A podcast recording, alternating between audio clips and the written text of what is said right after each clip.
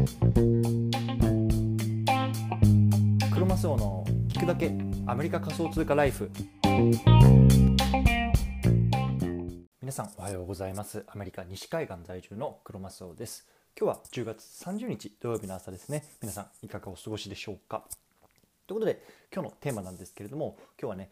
1年に一度ポートフォリオの見直しを行う3つの理由。これはねテーマで話していきたいなと思います。で今日の対象のリスナーさんなんですけれども投資をね今してるんだけれどもこう自分のね今やってる活動とかっていうのはね本当に合ってるんだろうかとかねあとはねいやそもそも何でねポートフォリオって見直す必要があるんだろうとかねそういうふうにね疑問を持ってる方向けの話になるなるかなと思います。でねまあ、僕自身は、まあ、投資っていうのを、ね、本格的に始めてからね、まあ、1年ちょっとぐらい経ち始めまし経ちました。で、まあ、それまではね結構あのキャッシュを持っていたのでキャッシュが多かったので、まあ、そこの1年でねそのうちの、まあ、やっぱ 20%25% ぐらいっていうのは、ね、まあ、株を中心としたねこうアセットにねこうあの切り替えていったっていう経緯があります。で、まあね、1年を、まあ、あの昨日かなあの振り返ってみてなんでなんでそういうそういうことをしたのかっていうところをね今日は話していきたいなと思います。今日はねどっちかっていうと仮想通貨に特化っていうよりはね、まあ、資産形成全体みたいなねあの話なのでね、まあ、ぜひ興味がある方は聞いてみてください。はいでね、まずねあの結論なんですけれども3つあります。なんでねポートフォリオの見直しが必要なのかっていうところ。1つ目はね自分のゴール設定に変更がないかっていうのを再確認するため。2つ目こう新しい知識っていうのをこう取り入れていくため。そしてね3つ目新しい戦略を立てるため。この3つがね、まあ、ポートフォリオの見直しがね、まあ、1年に1回ぐらいやった方がいいんじゃないのっていう僕なりのねあの考えですね。はい、でねそもそもねなんでねあの今日このテーマを取り上げようかなと思った背景なんですけれども、まあ、さっきも言ったみたいにねとりあえずね、まあ、投資っていうのをこう本格的に始めて、まあ、1年ぐらい経ったのでまあねまあ、過去1年どうだったのかな自分はみたいなねこういう振り返りもね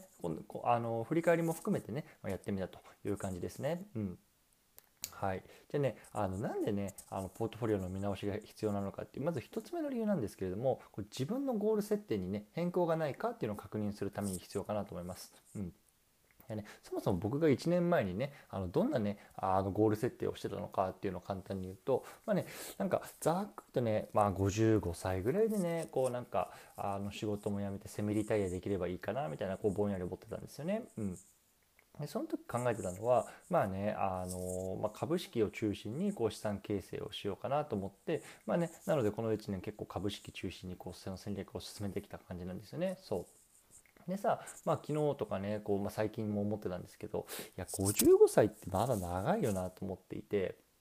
なのでどっちかって早ければ早いぐらいにこうもっとなんかこう自由な生活の方を手にしたらいいかなと思ってとりあえずねじゃあ50歳にこう前倒ししてねセミリタイヤっていうのを考えたいなっていうのを思ったんですよね。うんやっぱりさこう1年間さあの生活とか生きてきてるとさやっぱり思うところとかっていうのは変わってくると思うんですよね。僕みたいに例えば55歳だったら、まあ、50歳55歳だったら50歳になったりとか。でこれはねそれぞれこういろんなゴール設定があると思うので一概には言えないと思うんですけど、まあ、そうやって変わってくると。やっぱりさそのじゃあ僕の場合こう5年間ね前倒ししたわけですよね。5年間前出しするとさその分さ早くこう資産形成っていうのをしなければいけないと。ね、そしてそのためにはこう少しリスクを取らないなといけないなとかでやっぱりちょっとねそのゴール設定が変わることによって取るべき戦略っていうのも変わってくると思うのでまずね一回このじゃあね1年に1回とかでこのまずゴール設定に変更がないかっていうのを確認すると。ね、もし変更があるのであればそれに見合った戦略っていうのを立てなきゃいけないよねっていうところがね、まあ、このポートフォリオを振り返るために大事なそもそもの理由かなと僕は思ってます。はいでね、次、2つ目、3つ目いいっていきたいと思うんですけども、一回ここでチャプター区切ります。はい、じゃあここから2つ目なんですけれども2つ目はね新しい知識を取り入れるためっていうところですね。うんね、さっきも言ったみたいに、まあ、1年前はもう本当に株式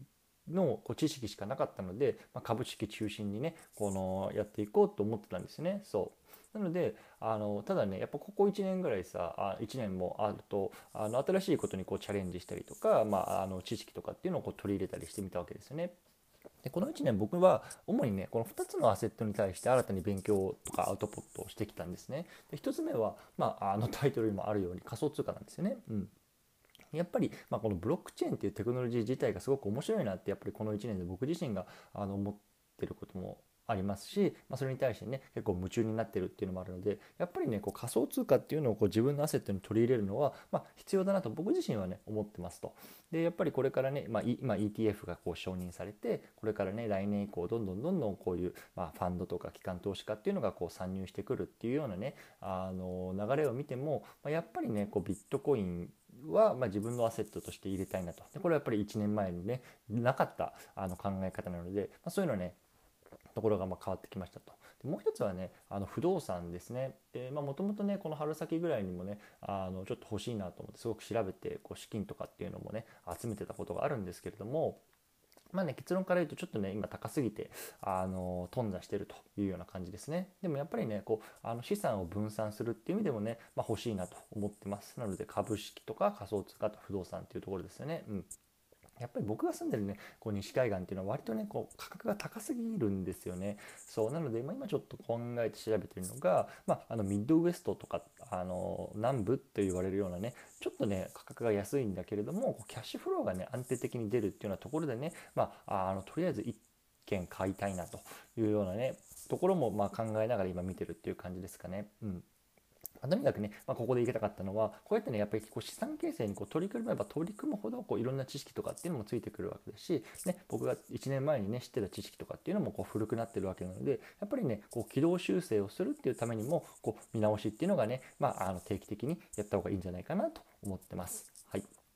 最後3つ目なんですけれども、まあ、新しい戦略を立てるためですねあのこういう見直しをしたらどうですかっていう感じですね。うんでね、この新しいゴールっていうのも分かったし、今のね、自分の現在の立ち位置っていうのも改めて把握した上で、じゃあね、どんな戦略を取っていくかっていうところですよね。うん。で、僕はね、あの、今3つ主にね、あの をまあ、このあの3つのアセットを中心に育てていきたいなと考えました。で1つは株式ですね。でこれはやっぱりメインになってくると。で、まあ、もう1つが不動産。で最後3つ目がやっぱ仮想通貨 DeFi っていうところですよね。うんやっぱりこれはねその分散っていう意味も大きいですしあとはねやっぱりここをこうまんべんなく触れることによって、まあ、これからのねこう発信活動っていうところにもねまああのうん、意味が出てくるんじゃないかなと思うんですよね。そうでやっぱりねこの 株式不動産この仮想通貨っていうところにこうどんどんどんどんこう資金を振っていきたいんですけれどもやっぱりその元でをするためにねどうしてもこう収入アップが必要だなって思ました。でね、やっぱりここはねこう自分の事業っていうのをこう伸ばす必要があるともうねあのひしひしもう昨日も感じましたので、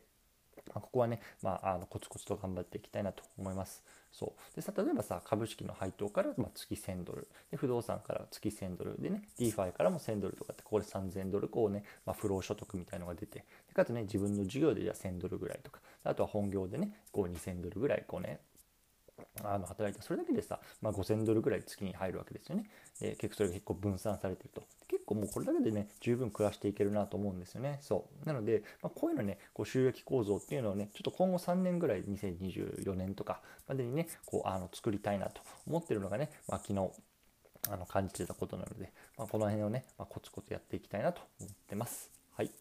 ということでね、最後、今日まとめていきたいと思うんですけれども、今日は年に一度ポートフォリオの見直しを行う3つの理由、これはね、テーマで話してきました。1つ目は自分のゴール設定に変更がないかを確認するため。2つ目は新しい知識を取り入れるため。そして3つ目、新しい戦略を立てるため。こういう方で、こういう方とか、こういう理由でね、まあ、あのポートフォリオの見直しがした方がいいんじゃないの？って僕は思ってますと。うん、でね、やっぱりね、これやることによって、まあ、じゃあ、あとなんか今後ね、じゃあこれから1年、じゃあ、ね、どういうことやらなきゃいけないかな、みたいなね、ところがね、やっぱクリアになってるので、それはね、すごく良かったなと思います。うんなのでね、まあ、もしね、あのこの皆さん聞いてる中で、まあ、ちょっと資産形成してるんだよねとか、投資してるんだよねって方がいたらね、まあ、一回ね、こういうね、ポートフォリオの見直しとかね、まあ、今後の戦略策定みたいなところをね、時間を取ることをね、まあ、おすすめしますという話でございました。はい。じゃあ最後あの告知なんですけれどもあの、ね、僕の企画している、まあ、NFT サムライアニマルプラネットなんですけれどもハロウィン企画をねこの週末開催してます。で、まあ、あの5体のねあの動物がいるんですけれども彼らがね一応ハロウィンバージョンをねあの NFT として作りました。ね。まあ、このハロウィンバージョンを買っていただけると、まあね、通常バージョンっていうのをこう無料でプレゼントしますよっていうようなキャンペーンでして、でね、あの僕はね、あの売上の一部っていうのをこう寄付して、まあ、NPO にね、こう寄付してるんですけれども、寄付のね、金額もね、あの今までは通常だとね、3%を寄付っていう形なんですけれども、今回ね、5%を寄付っていうようなところにね、まあ、少しアップするような感じであのしたいと思いますのでね、もしぜひ興味がある方はね、あの僕のねあのツ Twitter の方からね DM などいただければあの詳細お知らせしたいなと思いますのでぜひあのご連絡ください。というところでね今日は10月最後の週末ですね。皆さんどのように過ごすんでしょうか、ね、風邪にもひかないようにコツコツやっていきましょう。お疲れ様です。